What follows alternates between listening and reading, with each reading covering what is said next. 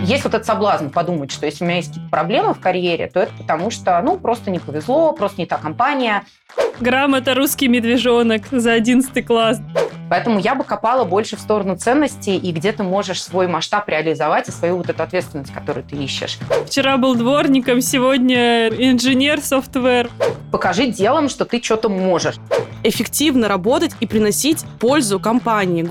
При этом сама сфера, если посмотреть, она прогнозирует очень большой рост. А если я не айтишник, а я вот гуманитарий? Люди идут обратно, понимая, что в России очень конкурентные зарплаты. Это абсолютно правда. И вот тут нужно хорошо заниматься языком и хорошо подбирать, э, в чем ты спец. В смысле, это наш общий подкаст? В смысле, кто это? Как это она мне сейчас говорит, что мне надо делать? Я сама решу, когда мне это делать.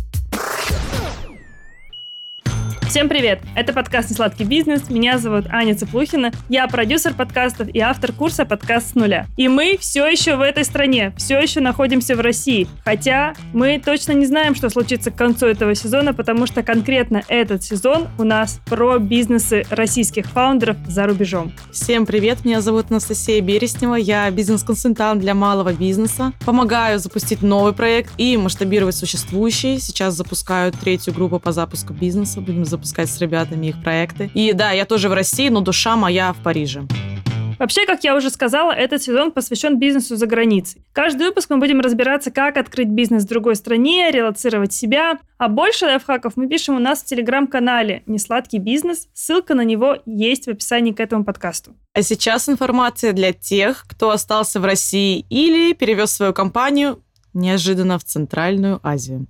Если у вас онлайн-сервис, например, онлайн-магазин, приложение или любой другой, вам нужно обеспечить его стабильную работу и где-то хранить данные. Для этого вам нужен сервер. Собрать и обслужить свой не самая простая задача, поэтому можно пойти по более легкому пути и арендовать выделенный сервер у компании Selectel.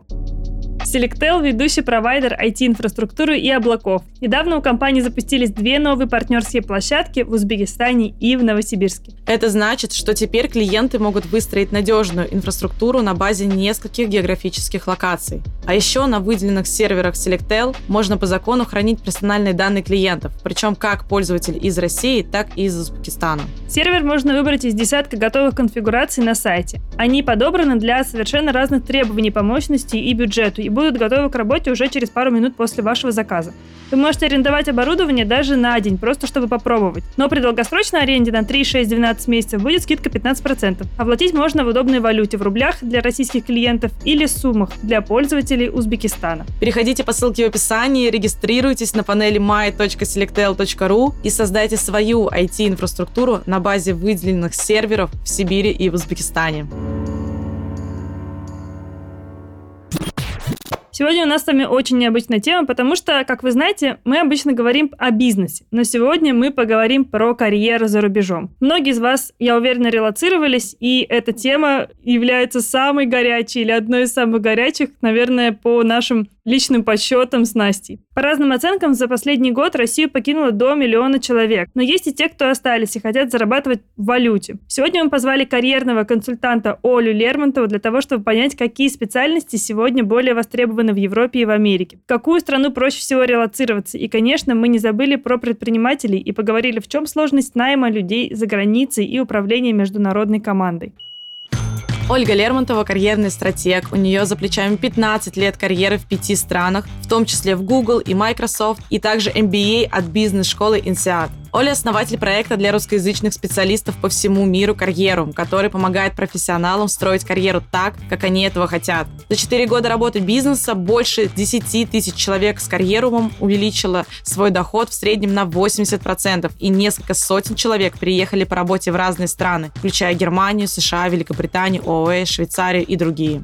Ну что, переходим к выпуску? Переходим к выпуску. Оля, привет! Привет! Мы тебя кратко представили в подводке, но представь себя так, как ты обычно представляешься перед другими. Кто ты и чем ты занимаешься? Я карьерный эксперт и стратег международного образца. У меня около 15 лет опыта работы в топовых международных компаниях, таких как Microsoft, Google. Суммарно я работала на более чем 25 разных рынков. И за это время я много наблюдала за разными карьерными переходами, своими, своих коллег. Я училась в бизнес-школе INSEAD. Это топ-5 э, школа по миру для э, получения статуса MBA. И в рамках этого обучения видела огромное количество ребят, которые вот, несмотря на все свои лавры, почести, там супер такой э, конкурсный отбор, огромное количество человек на место, и тем не менее при выходе из бизнес-школы все сталкиваются плюс-минус все равно с теми же самыми карьерными проблемами, что и ну, назовем их а, обычные люди, которые про себя думают, вот, я там, у меня нету MBA, я там, никто или не настолько реализовался. Я в какой-то момент увидела, поняла, что у всех проблемы в карьере плюс-минус одни и те же. Появилось в какой-то момент вдохновение заняться именно этой темой, переложить свой бизнес-опыт, а он больше пролегает в маркетинге, в продажах, в стратегии, на то, как заниматься карьерой. По сути, мы с карьерумом, наверное, первые за последние 4-5 лет начали, в принципе, на русском языке говорить вот так структурно про тему карьеры, про то, как к ней подходить. Начали говорить, что карьера – это не только про толкаться локтями с конкурентами в крупных компаниях и оплачивать счета, это гораздо глубже, интереснее, приятнее. Такая карьера по любви, как я это говорю. У меня даже книга у Мифа вышла в позапрошлом году, называется «Работа по любви». Так что, если кому интересно, почитайте. Классно. О, а мы можем разыграть книгу какую-нибудь среди наших слушателей? Вообще без проблем. Круто. Слушайте до конца, и мы расскажем там условия нашего розыгрыша.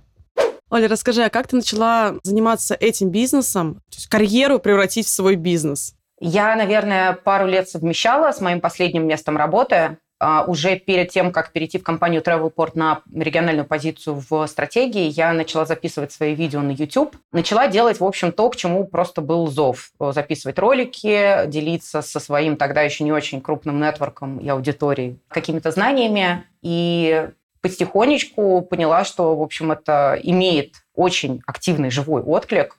И мне кажется, в целом, с учетом нашего такого ну, воспитания, восприятия вещей на постсоветском пространстве, тема карьеры особенно актуальна для русскоязычных ребят. Я в этом увидела для себя прям такое миссию, что ли, ценность доносить именно на русском языке эту тему. И уже, получается, в августе 2018 года я наняла свою первую сотрудницу и с тех пор стала целенаправленно заниматься этой темой. Сначала это были просто отдельные тренинги, отдельные курсы по каким-то точечным карьерным темам. То есть с чем у большинства людей ассоциируется карьера? Надо сделать резюме. Это показалось самым очевидным пунктом. Оттуда полезла тема интервью, потом постановки целей, потому что с чем люди в основном сталкиваются, когда они не могут составить резюме? С тем, что нету достижений. Да? То есть я начала одной из первых на рынке говорить о том, что, смотрите, резюме с перечислением обязанностей вообще никому не интересно. Вас нанимают не за то, что вы делали, а за то, что вы сделали, какой результат показали, какое влияние на бизнес продемонстрировали. И большинство людей э, в нашей культуре, они такие, боже, какие достижения. Достижения же это про полет в космос. У меня ничего нет, мне нечего написать. Грамота «Русский медвежонок» за одиннадцатый класс, да, там? Типа того. И я стала видеть, что вот эта проблема невозможности себя грамотно спозиционировать в резюме на самом деле пролегает корнями гораздо глубже в неспособности человека в принципе запланировать свою карьеру и таким образом относиться к своим проектам на работе, к выстраиванию своего графика, отношений с коллегами и с руководителем, что в итоге его проекты как бы могут и не вести к этому, то, что вот в английском языке называется импакт, влияние да, на бизнес. Потому что он берет все, что ему падает на тарелку, соглашается на любой проект, проекты или делает какую-то ненужную административную рутину, и потом ему действительно ну, нечего показать. Если ты изначально не программируешь свою работу так, чтобы по истечению этого периода у тебя был внятный, четкий результат, который ты можешь показать, ну да, блин, тебе будет нечего в резюме написать. И я начала копать в эту сторону, в сторону карьерного планирования. И вот так вот, э, по сути, в марте 2019 года появился карьерум. Вот то пространство, где мы покрываем 360 градусов карьерных запросов. То есть не просто там резюме или как найти работу, потому что, опять же, ну, найти работу – это не панацея от всего. Да? 90% людей, даже больше по нашей статистике, пытается вот этим концептом э, поиска работы э, закрыть все свои карьерные проблемы. Им кажется, вот у меня тут не сложилось, э, плохие отношения, токсичное руководство, выгорел. Все, надо просто начать все с чистого листа, либо поменять работу, либо вообще поменять профессию. Тем более, что сейчас из каждого утюга мы слышим, переходи из ветеринаров э, в QA-тестировщики, куча вот этих компаний на рынке, которые обучают специалистов. Вчера был дворником, сегодня инженер софтвер. Ну, потому что продаются же эти продукты под лозунгом «зарабатывай от 100 тысяч в месяц», и особенно для ребят в регионах это звучит очень привлекательно, и даже уже просто у тебя отключаются все мысли о том, что вообще-то у меня там была какая-то карьера, какое-то видение себя, вот меня тут позвали, все, побежал там тестировщиком работать. Поэтому такой здесь момент, что есть вот этот соблазн подумать, что если у меня есть какие-то проблемы в карьере, то это потому что, ну, просто не повезло, просто не та компания.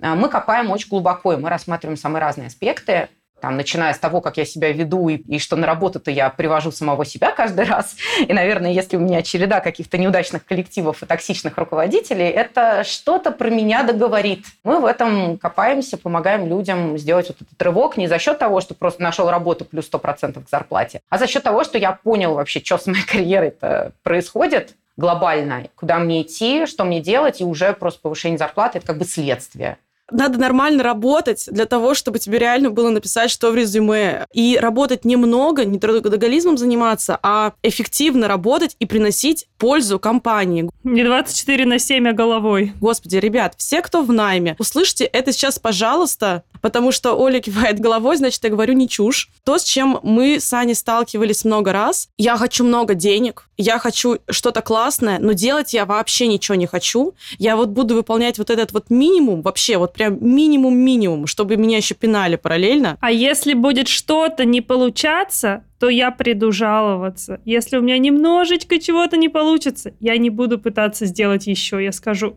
ну, не вышло, так не вышло. Наша Сани боль проявилась. Нет, я, конечно, не хочу говорить про всех людей, но для меня, на самом деле, это большой сейчас инсайт. Я не занималась никогда построением своей карьеры именно в корпорациях. Не мой путь, скажем так. Но это очень, мне кажется, интересная мысль, которую я прямо, не знаю, она мне очень сильно откликнулась. На самом деле, предпринимательство, фрилансерство – это все равно, как ни странно, э, подвиды карьеры. То есть это, по сути, просто карьерный формат, где ты работаешь. Это не так важно. Потому что и предприниматель, когда он открывает свой бизнес, он нанимает людей, он как-то с этими людьми взаимодействует, координирует их работу. У него примерно такой же э, стек навыков, как у человека, который, например, руководителем работает в компании. Предпринимателю точно так же нужен карьерный план, потому что он должен понимать, я занимаюсь своим бизнесом глобально, где я на рынке, какое место я занимаю, какие навыки мне нужны будут в будущем, чего у меня нет сейчас – то есть грамотные предприниматели, в общем-то, занимаются планированием развития своей карьеры. Как это не странно, может быть, прозвучит для кого-то, кто считает, что это какая-то черно-белая дихотомия. Вот я либо на кого-то, на дядю работаю, боже, я офисный раб.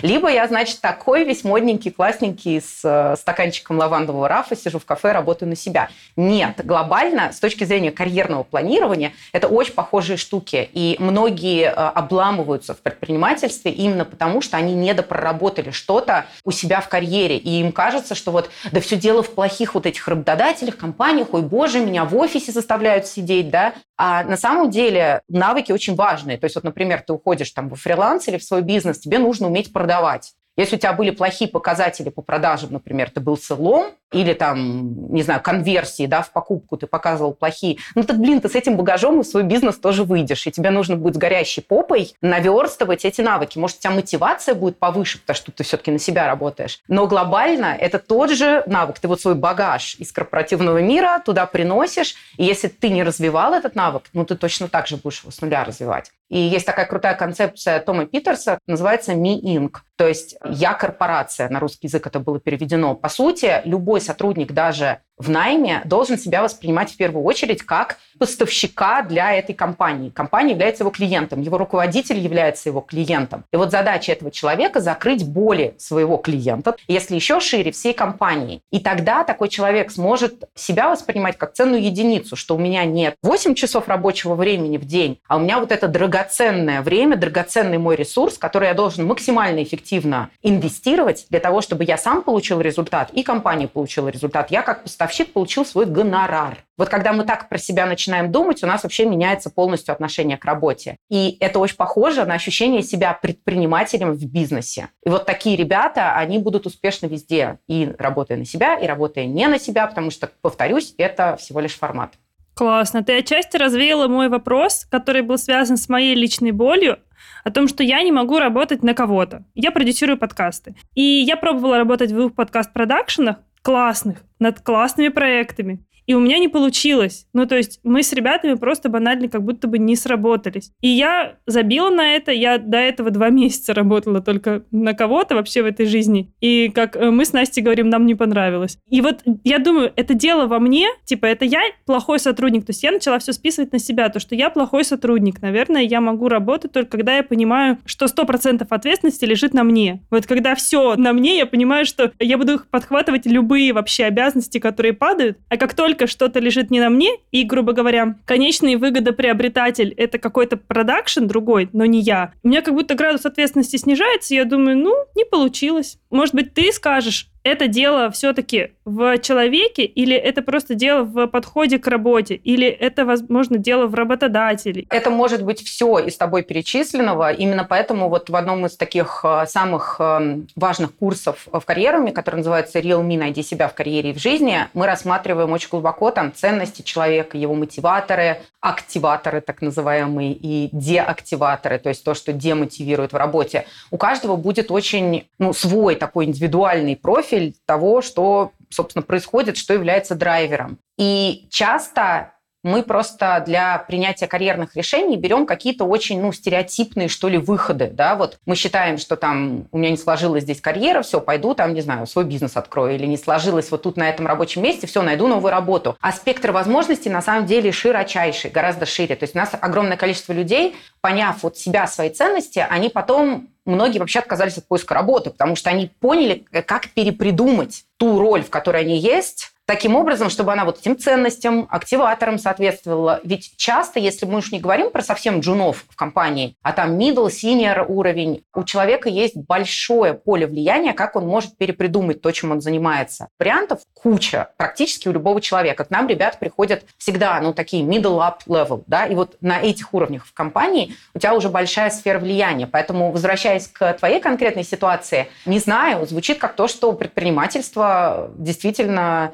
ну, твой вариант, если ты хочешь за все нести ответственность. Господи, наконец-то ей кто-то об этом сказал. А я все время думала, что я плохой сотрудник. А, тут вопрос в том, что, видишь, есть же руководящие роли в компаниях, э, где ты можешь нести всю ответственность, и от тебя на самом деле зависит очень много. Просто проблема современного поколения, сейчас я такой бабкой прозвучу, но вот многие Z, да, ребята, рожденные после там 95-96 года, у них классическая история, что они хотят туда сразу. Они не хотят вот эту всю черновую работу, учиться, там, им нужно, я хочу сразу руководить. И, конечно, в этом формате предпринимательства это более реалистичный вариант, потому что если, допустим, у тебя там, не знаю, 2-3 года опыта в подкастах, ну, наверное, да, тебя возьмут продюсером, но ты не будешь в этой продюсерской роли отвечать за все. Тебе нужно еще там пару лет отработать продюсером, тогда ты пойдешь, там, не знаю, руководителем подкаст-студии или еще займешь какую-то более высокую позицию, и в этой позиции будет, ну, все или почти все зависеть от тебя. Поэтому, скорее, это вопрос к тому, что не закрывай на это дверь, может быть, в будущем ты увидишь какой-то или супермасштабный проект, для тебя будет много ответственности, много власти, и ты даже встроясь в эту систему, будешь, например, более масштабно влиять, чем в своем небольшом проекте. И ты в какой-то момент можешь выбрать это. Поэтому я бы копала больше в сторону ценностей и где ты можешь свой масштаб реализовать и свою вот эту ответственность, которую ты ищешь. Так, я тогда продолжу эту тенденцию. Вопросы от э, ведущих. А есть ли люди, которые не созданы для найма? Что вот, ну, прям нет? Встречались ли у тебя такие вообще люди, да, вот в твоем консультировании, может? Э, вообще встречались, но это просто не какое-то одно качество. Это должно быть очень редкое и очень причудливое сочетание этих самых ценностей, талантов и потребностей, чтобы сказать, что человек ну вообще никак не встраивается в найм. Здесь очень много должно сойтись факторов. Это могут быть э, штуки типа, например, каких-то ну, нейронетипичные истории, да, ментальные сложности. Например, люди с, условно говоря, там каким-нибудь биполярным аффективным расстройством, у них есть нюансики, то есть есть некие ритмы, в которых они должны работать, и не на всякую роль, не на всякую компанию им удастся устроиться. Но таких людей огромное количество в корпорациях, они успешны там, потому что они подбирают сочетание роли компаний, отрасли, в которых это возможно. Часто это творческие креативные должности, где ты выложился по максимуму две недели, бежал эту гонку, невероятный спринт, а потом все, на три недели вырубился. Есть люди, у которых в целом проблемы с восприятием дедлайнов, коммитментов. Есть люди, которые не переносят вообще никакого рода иерархичности, да, и там даже очень вежливые просьбы из серии «Смотри, ты закоммитилась, прислать этот отчет ко вторнику, сегодня четверг, от тебя ни слуху, ни духу», да, даже вот это вот вызывает у них «О, боже, на мою свободу наступили, да как они могли мне такое написать?» Это когда Аня мне пишет «Надо сделать по подкасту вот это», я сразу такая «В смысле надо?» Кто мне сказал? Надо. В смысле? Это наш общий подкаст? В смысле? Кто это? Как это? Она мне сейчас говорит, что мне надо делать. Я сама решу, когда мне это делать. Вот так вот мы три с половиной года ведем ведем этот проект. Всем привет нашим слушателям. Ну вот тут история про то, что действительно это не какой-то один навык, это скорее просто сочетание всех вот этих вот самых разных элементов, которые делают работу не то, что невозможной с кем-то или в какой-то структуре, просто, возможно, не самым первым очевидным, не самым благоприятным вариантом. На мой взгляд, вот у поколения Z все эти черты на самом деле э, довольно активно просматриваются. Это как раз моя такая более сложность как работодателя как таких э, ребят нанимать, удерживать, э, заинтересовывать, потому что, ну, э, скажем честно, предпринимателями становится 3% населения. Значит, остальным 97, среди которых огромное количество людей вот со всеми этими нюансами. Но им тоже нужно как-то самореализовываться, как-то заниматься каким-то любимым делом. Значит, важно искать эти опции. Поэтому не ставила бы крест, не говорила бы, что такие люди есть, они есть, но их очень мало, и не стоит считать, что это прям вот какой-то огромный пласт населения. Я для себя вынесла, что у меня точно есть проблемы с головой, и я особенная. На этом мы перейдем к следующему нашему блоку. Я вся такая несуразная, вся угловатая такая, такая противоречивая вся. 2022 год наш любимый, наш обожаемый. Скажи, был ли наплыв специалистов, которые хотят изменить карьеру? Потому что наверняка вопрос о релокации вообще жестко стоял. Какие в основном были запросы у людей? Да, у нас очень сильно подскочил запрос на релокацию. Из 100% запросов он вырос до, например, там, 28-30%, то есть из 100 человек 28-30 хотели переехать. И вот это возникло в феврале-марте 2022 года и держалось до конца прошлого года. С начала этого года мы видим сильное уменьшение, сильный отток. То есть только 8% людей, которые приходят в карьерный клуб, хотят делать это с целью переезда. И мы это связываем с разными причинами, но в частности то, что многие переехали, кто хотел, многие решили какую-то свою текущую больку. Ну, то есть, условно говоря, там получил ВНЖ в Португалии, Испании, в Сербии, где-нибудь в Турции. И вроде как, может быть, это не конечная точка для человека, но он там как-то зафиксировался, какую-то стабильность почувствовал, вот эта острота, что нужно куда-то срочно уезжать, спала. Ну и, конечно, часть людей как-то прижилась с тем, что происходит в России. И мне кажется, на волне вот этих страшных событий они как-то были подстегнуты, что вдруг надо уехать. Но это была та часть населения, которая не думала изначально уезжать, не хотела. То есть они были вынуждены. И сейчас они как-то так вот вросли обратно в эту реальность, э, приняли эту действительность и нашли какие-то опции в России, потому что, ну, как мы знаем, отток большой порции населения привел к тому, что, в общем, есть вакансии в топовых компаниях, особенно в айтишечке, поэтому там сейчас активный найм идет. И люди себя просто в этом нашли, поэтому непотребность уехать снижается. Я, кстати, буквально на выходных разговаривала со своей приятницей. Она релацировалась э, в IT-компанию в Барселоне, и она сказала, что очень много ее коллег сейчас вернулись в Россию за высокими зарплатами потому что открыты вакансии, и их просто заваливают деньгами, чтобы они вернулись обратно. И они подсаживаются просто на эту денежную российскую IT-иглу. Так и есть. Э, более того, вот я могу сказать, что я же все лето прошлое очень активно собеседовала ребят из IT-тусовки, потому что я фактически меняла всю свою топ-команду. Я смотрела огромный срез рынка на CPO, на CMO, то есть главного маркетолога, главного продуктолога в проект. Черта лысого только не искала в прошлом году, честно. То есть есть прям огромный срез рынка посмотрела. И зарплатные ожидания, которые были у ребят, особенно учитывая, что большую часть года мы провели в зоне 60 рублей за евро, И эти ребята хотели вот эти свои старые русские зарплаты вот с этим курсом, э, но уже в евро и переехав. И когда я на это все смотрела, я напомню, да, я там больше 10 лет работала в Европе, очень хорошо понимаю местные реалии, как э, предпринимательские, так и в найме. И я просто такая про себя думала, ребятки, вы еще не вкусили то, что происходит в Европе. Там таких зарплат просто тупо нет. Допустим, там чувак э, middle плюс senior level, не топ-менеджер, а вот именно, ну, такой крепкий middle плюс, хочет 400-500 тысяч в месяц. Делим 400 тысяч на 60, это у нас почти 7 тысяч евро. И он хочет их на руки, потому что в России есть такое понятие, как на руки. Его не, нет нигде в мире. Это чисто российская придумка. И когда человек говорит, я хочу 7 тысяч евро чистыми, я умножаю это на 12, я понимаю, что это зарплата вице-президента в какой-нибудь Кока-Коле. Я такая, ну, блин, удачи, просто удачи. Потому что, да, в Штатах такая зарплата реальна. В Европе, например, куда сейчас большинство целится, ну, около невозможно. Поэтому вот этот пункт про то, что люди идут обратно, понимая, что в России очень конкурентные зарплаты, это абсолютная правда.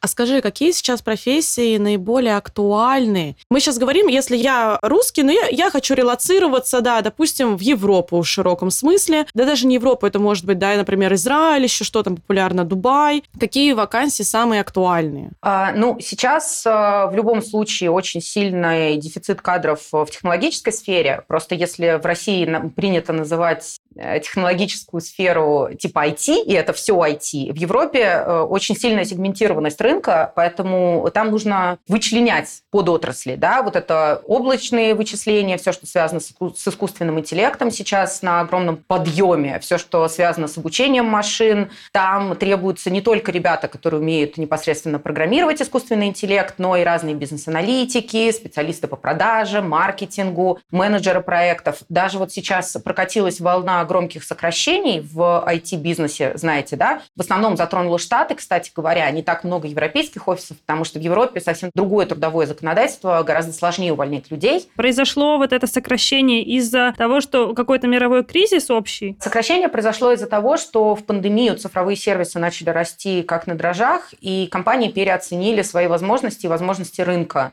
Ну, естественно, никто геополитическую ситуацию сегодняшнего дня тоже особо не предсказывал и не планировал. Поэтому получилось так, что людей наняли э, безумное какое-то количество. Если мы посмотрим, там дикое количество вакансий выпустили все, там и Google, и Microsoft, и Amazon. А сейчас столкнулись с тем, что результаты четвертого квартала прошлого года, первого квартала этого года сильно выпадают из форкастов, то есть из прогнозов. И нужно показать инвесторам хороший revenue per head, то есть сочетание э, выручки на человека, а очень плохо выглядит все все у всех. И люди очнулись после новогодних праздников и такие, господи, надо сокращать, потому что невозможно. А при этом сама сфера, если посмотреть, она прогнозирует очень большой рост. Поэтому сейчас происходит просто абсурдная ситуация, в которой для того, чтобы удовлетворить потребность отчетности инвесторов, сильно всех сократили, и с лета начнется активный найм опять, вот как раз в эти сферы. Облачные вычисления, e-commerce, кибербезопасность. Во всех из них уже давно аналитиками предсказывается большое проседание ожидания по количеству классных специалистов и экспертов. И я думаю, что компании в этот раз должны отреагировать быстрее. У них до сих пор-то есть огромное количество открытых позиций. То есть они одной рукой сокращают,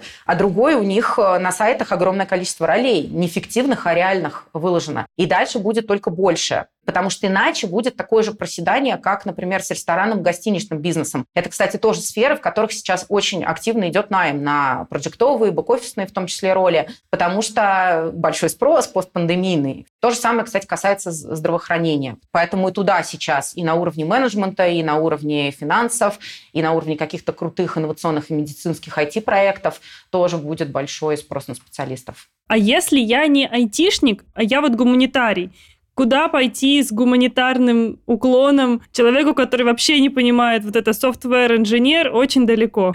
Как таким людям? Я знаю, что у нас гуманитариев очень много. Куда вообще берут сейчас вот с таким бэкграундом? Слушай, ну ты бэкграундом называешь что? Образование? Образование этого никому не интересно вообще при трудоустройстве. То есть гуманитарий – это что за профиль? Это сразу как будто бы тысячи разных специальностей и тысячи разного опыта. Ну, это типа вот, я понимаю, что айтишник – это что-то связанное с программированием. Есть ли шанс, что вот гуманитариев, которые не понимают в программировании и вот, в принципе, достаточно поверхностно имеют отношение, что их тоже, э, они нормально котируются за границей? IT – это индустрия. Вот, давайте не, не путать понятия. А айтишники – это люди, которые работают в IT-индустрии, но при этом роли и там проекты, активности, которые нужно вести в рамках IT, они же абсолютно разные. То есть, да, кто-то сидит, программирует, боюсь, что без опыта разработки будет сложно такую роль попасть, хотя сейчас и ноу-код там всякие продвигаются и так далее. Но есть огромное количество других ролей, там те же продажи, маркетинг, проектный менеджмент. Если ты в состоянии разобраться на уровне вот common sense, то, что называется каких-то общих разумных понятий в бизнес-процессах, то, конечно же, ты будешь полезен. Там есть э, ну, огромное количество количество специальностей. То есть, то есть даже вот возьмем какой-нибудь продукт-менеджер, который работает с разработчиками. У него же огромная часть его роли – это понимание психологии пользователя, это проведение каздевов, это чисто гуманитарные функции. Даже, казалось бы, в около технической роли. Но вот я хороший пример. У меня первое образование – филологический факультет МГУ. Тем не менее, я 15 лет проработала в технологических компаниях в профессиях, не связанных непосредственно с разработкой. Я продавала наши решения без всякой опоры на технологическую часть. У меня всегда был саппорт в виде технических пресейлов, которые ходили на встречи со мной и с айтишниками той второй компании разговаривали, им объясняли. Но decision maker, то есть э, там LPR по-русски, да, то есть лицо, принимающее решение, он часто от бизнеса, ему вообще не интересны все эти технические штуки. Он хочет, чтобы ему на уровне влияния на бизнес объяснили, почему нужно это решение покупать, а не другое. А в карьеруме у нас один из сильнейших э, продукт-менеджеров, э, девочка, которая тоже закончила филологический факультет. И за два года опыта в этой роли она наладила такое крутое взаимодействие с разработчиками, разработчиками, что они просто полностью работают на нее, э, слушают каждое ее слово, соглашаются со всеми ее решениями. Поэтому это больше про софт-скиллы, про умение работать с командой, про понимание потребностей клиента в широком понимании. Вот это все гораздо важнее, чем там, умеешь ли ты составлять код или нет. Вот это классный тезис. Прям обязательно забирайте себе, если вы вот так же, как я, допустим, думаете, что ой, ну вот эти все ваши Google и Microsoft, это если ты умеешь программировать. А если ты не умеешь, то ты там никому не нужен.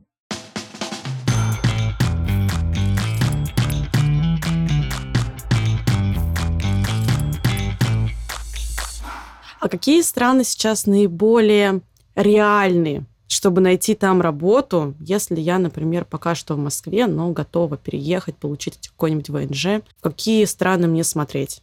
Тут э, я бы проводила разделение, то есть э, тебе шашечки или ехать, то есть у тебя первая задача это э, в страну релацироваться и там закрепиться, или найти именно работу, чтобы через нее работодатель тебе оформил рабочую визу, потому что это будут две разные задачи. Ну давай вторую, потому что вторая, она, мне кажется, более актуальна.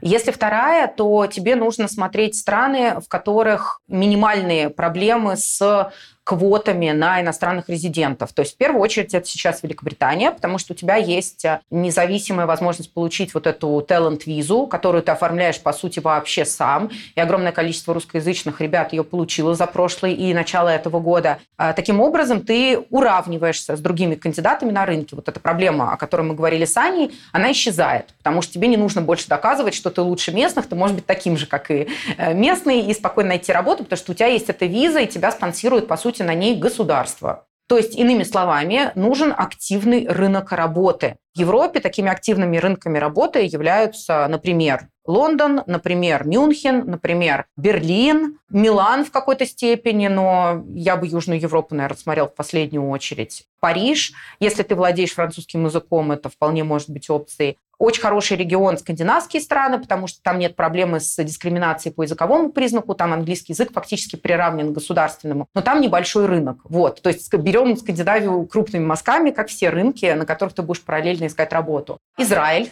потому что это фактически айтишная туса, и тоже стартап, такая венчурная история, туда можно уехать. То есть я бы искала вот э, в таком формате, если тебе нужна виза. Но, как мне кажется, за последний год самое перспективное направление – это все-таки поиск э, работы в компаниях, которые готовы нанимать удаленно, и самостоятельное оформление себе документов, благо это стало очень-очень просто. То есть сейчас вот на мат-визу в Португалию или в Испанию можно оформить очень быстро, особенно в Испанию. Они рассматривают заявки 2-3 недели. Это просто какой-то мировой рекорд, мне кажется, на данный момент. Достаточно просто в Сербию уехать. Там, в Турцию стало посложнее, но если, например, у вас нету там семьи и детей, что сейчас является для многих стоп-фактором, почему у них отказы в ВНЖ, тоже можно попробовать. То есть э, в качестве первого шага себя оправдал вот этот сценарий, когда ты сначала переезжаешь сам, потом удаленно находишь какую-то работу, даже пусть в том же Лондоне, но живешь не в Лондоне, то есть тебя туда не надо перетаскивать, ты сидишь там э, в своей, собственной географии, ты там оформлен, и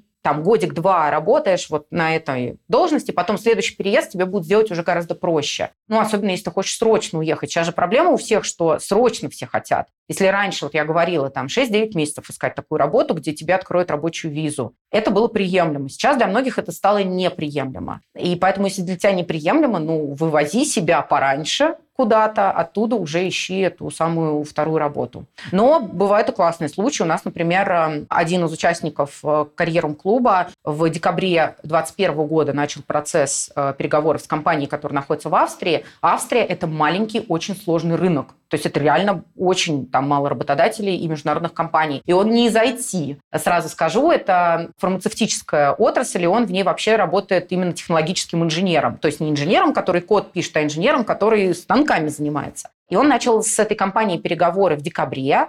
В Европе очень долго проходит собеседование, потому что поэтому у него собеседования длились весь январь и весь февраль, захватили всем известные события. И тем не менее компания там не, не отозвала офер, ничего плохого не случилось. В апреле он переехал. Должен был ждать визу 6 месяцев, но в связи с обстоятельствами Австрия ускорила рассмотрение его визы и даже удалила несколько требований по документам, то есть помогла ему побыстрее переехать, чтобы он ну, как бы здесь не подвергался в России опасности.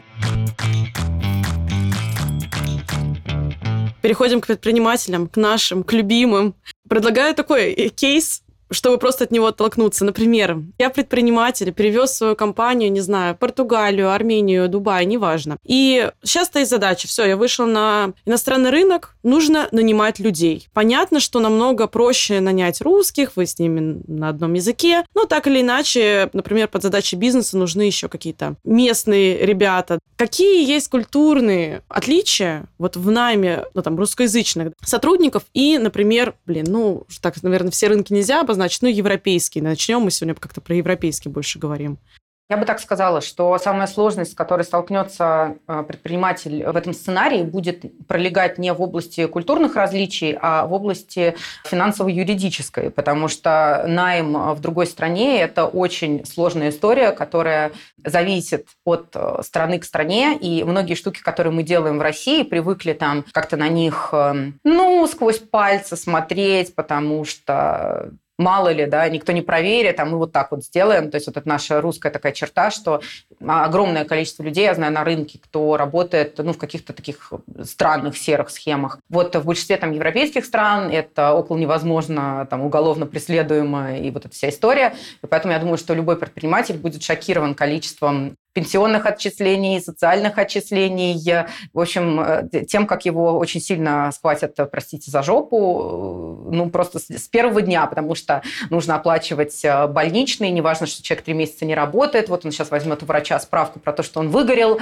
а ты все равно платишь ему 100% зарплаты. Ну, короче, там есть вот такие вот нюансики, поэтому как предприниматель могу сказать, что беспокоит в первую очередь не это. Вторая проблема – это если у тебя действительно бизнес с российскими корнями, и ты нанимаешь ребят из-за границы, то первая сложность, с которой ты столкнешься, она будет не на этапе собеседований, а на этапе интеграции культур э, в свою команду, потому что будет огромный пушбэк, да, вот некий протест со стороны русскоязычной команды э, для перехода на английский язык. Для многих ребят это будет вообще никак неприемлемо. И если какие-то функции типа там разработки еще как-то можно отсоединить, то когда начинает выполняться бизнес-команда, то есть коммерческие э, направления, там, sales, маркетинг, продукт, то вот тут это становится прям огромным культурным шоком, и нужно ожидать, что первые полгода у тебя там продуктивность процентов на 30-50 тупо снизится за счет вот этого. За счет того, что будет притирка, все будут такие, о господи, что я сейчас сказал, меня недопоняли, конфликты, потому что есть эм, большое количество культурных различий, и про них, кстати, вот ну, у нас и в Careerum есть курсы, есть э,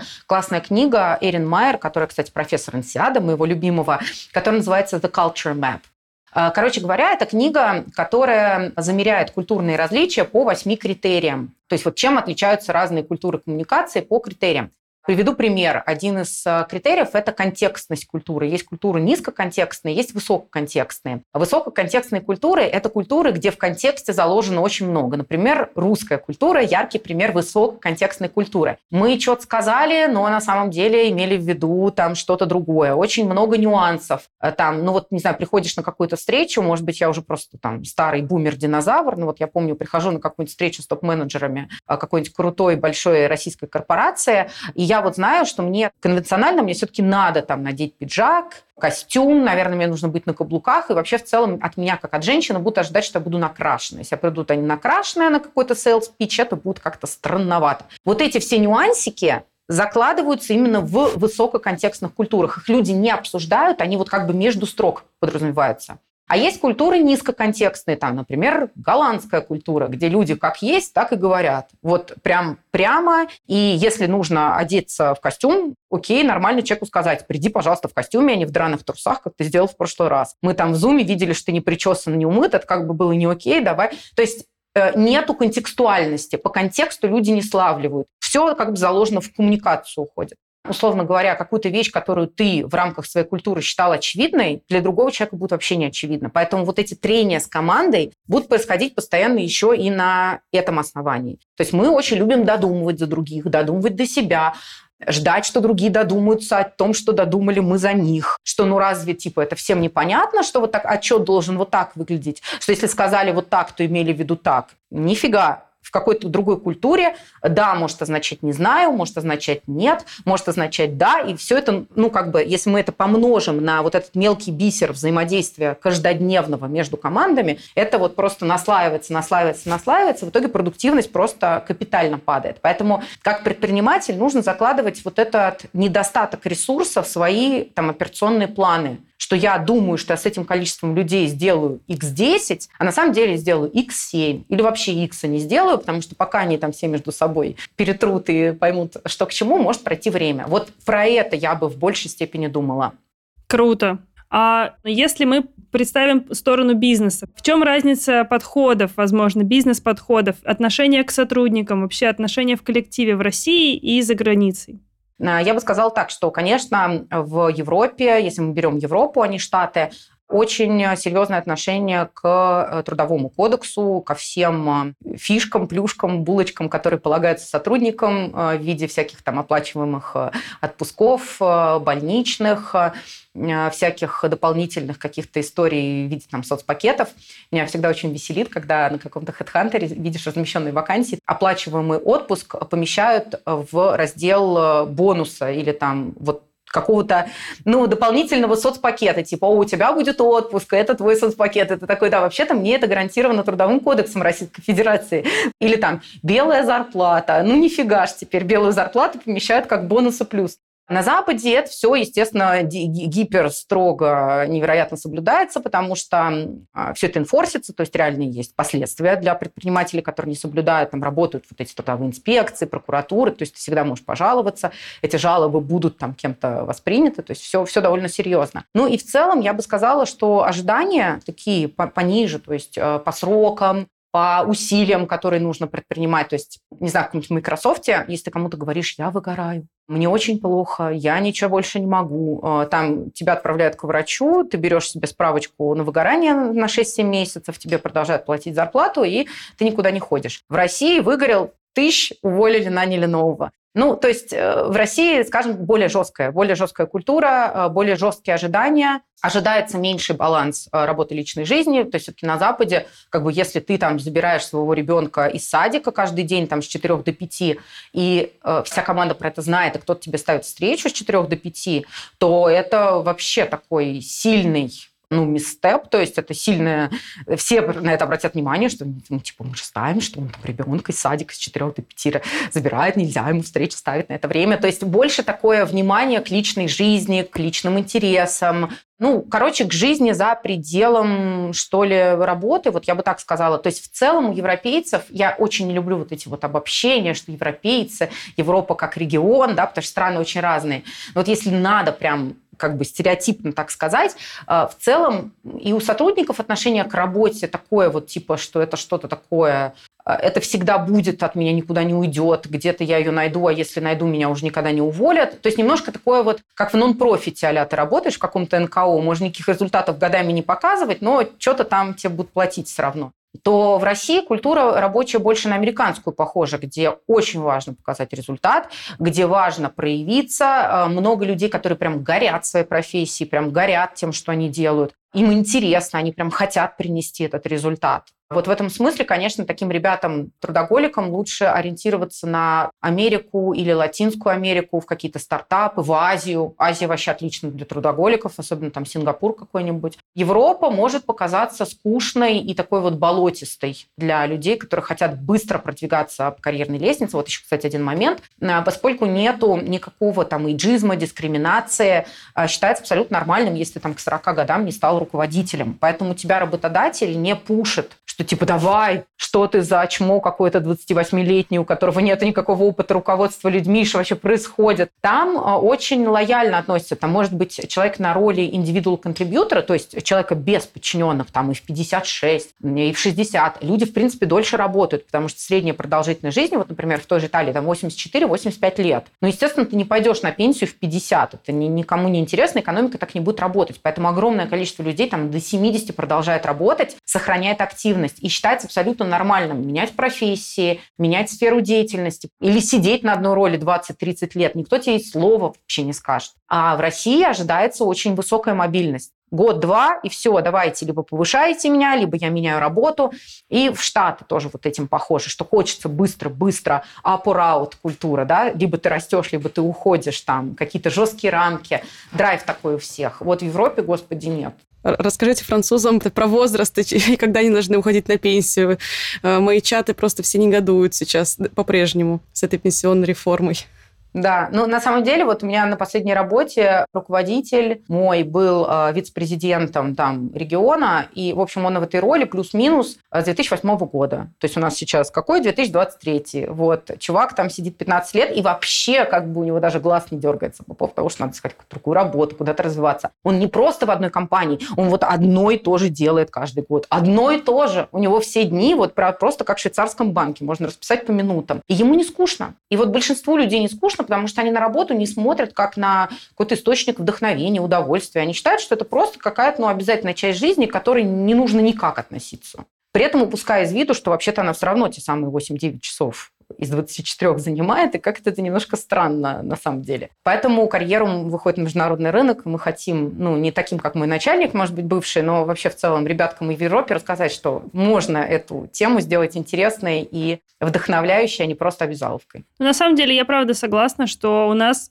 ну, работа — это какой-то самоопределяющий фактор вот для русского населения, не знаю, как в других странах, но это такая большая часть твоей жизни, что ты по работе меряешь все, и всех людей вокруг еще меряешь по работе, потому что они делают по жизни, сколько они зарабатывают, и как они проводят там, не знаю, свои вот эти 8-9 часов. Но это еще и связано с тем, что в России последние там 30 лет капитализма это практически единственный механизм социального лифта. Ну вот я, например, была там э, бедной студенткой филологии филологического факультета МГУ. Потом я поняла, что, блин, надо что-то делать, чтобы не остаться в, в этой жопе. И я начала с третьего курса работать. И там на четвертом-пятом курсе я уже зарабатывала 45-50 тысяч рублей, что по тем временам было просто запредельно много. То есть это тогда было полторы тысячи баксов в месяц. А, проводила частные уроки, искала себе учеников, а, завела себе сайт на народ.ру в 2004 лохматом году. Ну, потому что я понимала, что если я хочу в этой жизни что-то из себя представлять, мне нужно лапками перебирать что-то делать. И эта ситуация для молодежи в нашей стране не поменялась за эти 17 лет, но сейчас, сейчас вот ребята, которые выпускаются в 22-23 году из вузов, у них же точно такая же история. Работа – это твой социальный лифт. Сейчас еще блогерство стало социальным лифтом, поэтому туда поперли все, потому что понимают, что вот там-то они денег и заработают. В Европе такой проблемы нету. Тебе не нужен социальный лифт, потому что у тебя вся страна – это средний класс. Все живут относительно скромно, но при этом у тебя проблема, что завтра и кушать будет нечего, с которой мы в 90-е сталкивались очень активно. Да? У них нету и никогда не было. Я какое-то время жила в прошлом году в Европе, и именно с нейтивами общалась, кто там французы, вот прям французы-французы. Я смотрела на то, как они безмятежно живут, а они смотрели, как я вот с таким вот глазом такая, извини, у меня не работает карта, у меня не, я не могу оплатить Airbnb, можешь оплатить мне, я завтра наличку сниму, я тебе наличку отдам, я не знаю. И вот ты сидишь, да визу мне не дадут. И, и они такие, что ты паришься? Я, они прям искренне не понимают, о чем мы что-то бегаем, что-то суетимся, там, или почему ты по образованию архитектор работала в маркетинге, сейчас занимаешься бизнес-консалтингом, что вообще с тобой не так? И почему в 25 у тебя было три бизнеса, и мы вообще не понимаем? И ты такая с этим же дергающимся глазом, карта, я, я жить негде завтра будет. Сто процентов. Мы вообще такое неудачное поколение сэндвича, так называемого. То есть у нас есть задача содержать наших родителей, содержать наших детей. Мы зажаты в этом уравнении, из которого нет выхода. Ну, многие из нас, не скажу, что все, но вот э, там мои родители, например, очень сильно попали под вот эти реструктурации 90-х, когда нужно было там искать себя, все профессии перестали иметь какой-то смысл и значение. Новая экономика. Сейчас э, вот родители, которые помоложе, которым сейчас там 40-45, вот у них лучше перспективы. А так в целом вот таких детей, как я, ну, типа, или родители, или дети. Если у тебя нет финансовых возможностей, ты реально просто, ну, перед этим выбором стоишь, не иметь своих детей, потому что тупо нет на них денег. А в Европе это уму непостижима такая история, потому что там, где тебя э, не поддержит семья, там тебя поддержит чья-нибудь квартира, э, пособие от государства, поэтому работа не является социальным лифтом, и учитывая вот эти медленные промоушены, сложный карьерный рост, вот это вот э, болото, да, некое, то ты в целом-то уже через какое-то время инерция появляется, ты перестаешь как-то рваться даже, потому что, ну, все спокойно, все хорошо, жопа в тепле, э, никто ничего не требует, и на улицу не выгоняют. Ну и хорошо, то есть находишь интерес где-то в другом месте помимо этого. У меня, наверное, один такой вопрос, вот он личный к тебе. Ты недавно ушла с поста SEO в своей же компании, то есть в карьеруме, и ты сказала, что ты пошла работать фаундером, стартапером. Правильно говорю? Правильно. А расскажи, как это вообще, что это значит и почему ты приняла такое решение? А, ну, к нему, естественно, подвело большое количество рефлексий и куча проблем. Короче, я верю в то, что для того, чтобы компания развивалась и двигалась вперед, необходимо, чтобы люди, которые в ней работают, тоже постоянно развивались и двигались вперед. И в какой-то момент я стала понимать, что я как SEO просто не тяну уже. Ну, то есть объективно у меня нету компетенций управления такой большой командой, потому что мы начинали, нас было там пятеро, сейчас нас 60, э, а если еще посчитать всех поставщиков каких-то там, ну, короче, вообще будет под сотню. И э, у меня в корпоративном бизнесе, вот здесь я возвращаюсь, так пасхалочка к началу нашего подкаста, когда я говорила, что предпринимательство, бизнес приводит себя. Если у тебя в корпорации не было опыта управления крупными коллективами, тебе не взять его ниоткуда. Ты, конечно, можешь сделать выбор быстро туда вскочить и как-то там с горящей попой наверстывать навыки, но если ты хочешь, если ты в первую очередь думаешь не про себя, не про свою там самооценку, эго, а ты думаешь про благо бизнеса, что тебе его нужно развивать, то, скорее всего, ты примешь решение аутсорсить те функции, функции, с которыми ты не справляешься. И у меня никакой проблемы с эго не было. То есть я прекрасно понимала, что я в какой-то момент стану для своего бизнеса ненужным элементом или там, ну, в общем, нужным, но в какой-то маленькой роли, да. В середине 22 года, еще на волне э, всем известных событий, на волне ожесточайшего личностного кризиса, через который я проходила по разным там причинам личным, семейным и так далее. В общем, я в такой дыре оказалась в августе, и э, эта дыра только нарастала к ноябрю. Я ушла в такую довольно глубокую депрессию. Я поняла, что так, как раньше, я больше не могу. То есть, если я хочу, чтобы мой бизнес развивался, чтобы у карьерума э, было будущее, я должна прям вот немедленно, просто немедленно все бросить и найти другого человека, который будет управлять этим бизнесом, потому что я все, я, я окончаюсь. Я в итоге провела три недели в отпуске в декабре, и еще месяц э, января меня просто тупо не было, вот, потому что я была вообще не в себе абсолютно. И единственное правильное решение, которое я приняла за это время в тумане вот этой депрессии, это найм SEO, и я выбрала очень классного, правильного человека, во многом потому, что я познакомилась с ним задолго до того, как мне пришло это решение в голову, я уже знала, кого я хочу взять, и я просто сменила всю команду, то есть у нас сейчас э, вот мой C-level, э, ребята, которые напрямую подчиняются, собственно, SEO, они на две головы выше того, что мы делали до этого. У нас там опережающие метрики, все растут, э, видно, что мы идем в правильном направлении. И мне кажется, это вообще такая вот болевая точка многих фаундеров именно русскоязычных. Там почему-то у нас так повелось, что вот типа, особенно венчурной тусовки, если ты фаундер, ты обязан как бы тащить на себе SEO-часть. А на самом деле это разные роли. Если ты становишься SEO, особенно в большой структуре, как у меня, у тебя день э, заключается в том, что ты смотришь на показатели, дрючишь команды, что вы, мол, не выполняете показатели, сидишь на планерках. Это такая вот очень, ну, операционная деятельность, да. А роль фаундера – это идти вперед, быть визионером, понимать, куда развиваться, очень активно работать с продуктом. У меня куча идей на эту тему. Я там заполнила файлик с бэклогом. Наконец, у меня за три года впервые появилось время, чтобы зайти в файлик с бэклогом и туда накидать всех идей, которые возникали в моей голове за четыре года. Наконец, у нас есть люди, которые интеллектуально и ресурсно могут потянуть оцифровку моих идей. Я поняла, что вот теперь я наконец-то могу там быть публичным лицом компании, приходить на подкасты, заниматься развитием. И это роль фаундера, роль публичного лица, который представляет компанию. Круто. Я очень с тобой согласна. Я тоже чувствую, что а, многие лидеры, они вот именно креативные лидеры, они хороши на старте, они очень хорошо драйвят, а потом этого человека нужно заменять хорошим операционщиком. А если человек, допустим, фаундер, он пришел к этому, он понимает, как, и как ему искать такого сотрудника, что ему делать? Ну, ему нужно выписать э, список задач, которые необходимо делегировать, и список компетенций, которые нужны под эти задачи, а дальше подумать, каким образом в процессе собеседования ты можешь выявить э, ситуации или кейсы, которые продемонстрируют наличие такого опыта и опыт решения таких задач, и, соответственно, навыки нужные. То есть вот в карьеруме, когда мы к себе нанимаем людей, у меня всегда отстроена система через тестовые. То есть если человек не сделал тестовый, мы с ним даже не общаемся. Потому что покажи делом, что ты что-то можешь для начала рассказать про себя, себя, спасибо нашим усилиям, опять же, на рынке, могут многие. А вот так вот показать, что ты что-то делать умеешь, могут не многие. Когда ты берешь а, человека синего уровня, мне кажется, конечно, нужно идти через нетворк. И, конечно же, нужно с ним сначала как-то проектно что-то делать, поделывать. Например, брать какую-то консультацию, приглашать посмотреть на какой-то звонок, на какую-то ситуацию. То есть внедрять постепенно и смотреть, что этот человек будет э, говорить и делать. Потому что здесь важен ценностный матч, но особенно в маленьких стартапах очень важно важно, чтобы там человек понимал вообще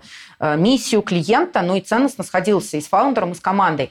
А это видно только в действиях. То есть вот невозможно как бы полноценно поговорить с человеком, потому что часто он будет заикарен на социально приемлемые ответы да, на вопросы, а, а только действием он может показать, что он реально хорошо работает. Соответственно, с текущим SEO мы а, именно в таком формате работали. У меня вообще не было изначально плана нанимать ее в команду. Это была скорее какая-то моя недостижимая мечта. Я никогда себе не могла представить, что там человек ее уровня вообще захочет со мной работать, я к ней пришла за консультацией. И мы, когда с ней начали говорить про то, как она выстраивает отдел маркетинг, я офигела. Ну, то есть просто вот все четко, все понятно. Показала мне там какие-то файлики рабочие, в которых она структурирует. То есть очень практически был такой звонок, благодаря которому я вот такая, господи, я хочу с тобой работать, пожалуйста. Вот. Потому что, ну, видно, что человек не фигню какую-то, сказки, какие-то фантазии рассказывает, да, вот он на практике показывает. Потом я к ней приходила еще несколько раз, когда мы искали CPO, просила рекомендации. Потом мы обсуждали, у нас в карьеруме запустилась своя LMS образовательная платформа. И как раз вот э, наша будущая SEO сказала, слушай, а мы вообще делали очень глубокую аналитику всего рынка LMS, давай на эту тему созвонимся, я тебе расскажу, что мы накопали, может быть, тебе это пригодится. И вот на таких вот пунктах я поняла, короче, что этого человека надо брать, поэтому когда до меня дошло, что мне нужно брать, у меня уже сразу был кандидат. Но это только потому, что я ее уже увидела в действиях. Это звучит просто как э, собеседование на брак.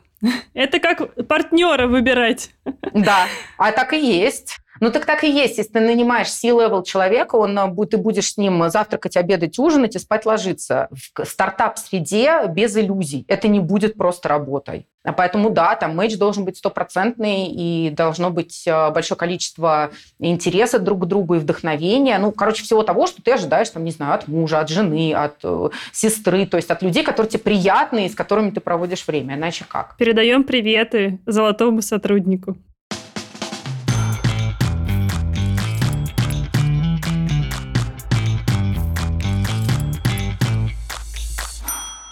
У нас есть блиц. Пять вопросов. Отвечать как угодно можешь. Мы стараемся никак не комментировать эти вопросы. Если бы ты могла отказаться от одной привычки, что бы это было? Есть после шести. А если бы ты могла приобрести одну привычку? Я бы хотела научиться расслабляться регулярнее. Это самая большая, наверное, проблема для всех тревожных людей, а наличие собственного бизнеса – это тревожность X100. Поэтому качественно расслабляться каждый день, вот, наверное, этого мне не хватает. Чем бы ты занималась, если не тем, чем занимаешься сейчас? Ой, я бы спасала бездомных котиков-собачек. Я этим частично занимаюсь, но я бы занималась этим сильно масштабнее, и все еще у меня теплится надежда, что, может быть, я туда дойду. И еще мне хотелось бы системно заниматься сменой э, вообще всей системы образования, как школьной, так и вузовской в мире, потому что сейчас это просто что-то с чем-то. Ничему не учат нормальному, к жизни не готовят. Короче, вместо логарифмов э, нужно вводить, не знаю, курс по коммуникации, осознанности, психолога на постоянной основе, а не вот это вот все то, что там предлагается. Хочется как-то на это повлиять. Согласна. А без чего невозможно представить твой бизнес? Без любви к людям. Ну и последний вопрос. Предпринимателем становятся или рождаются? Становится.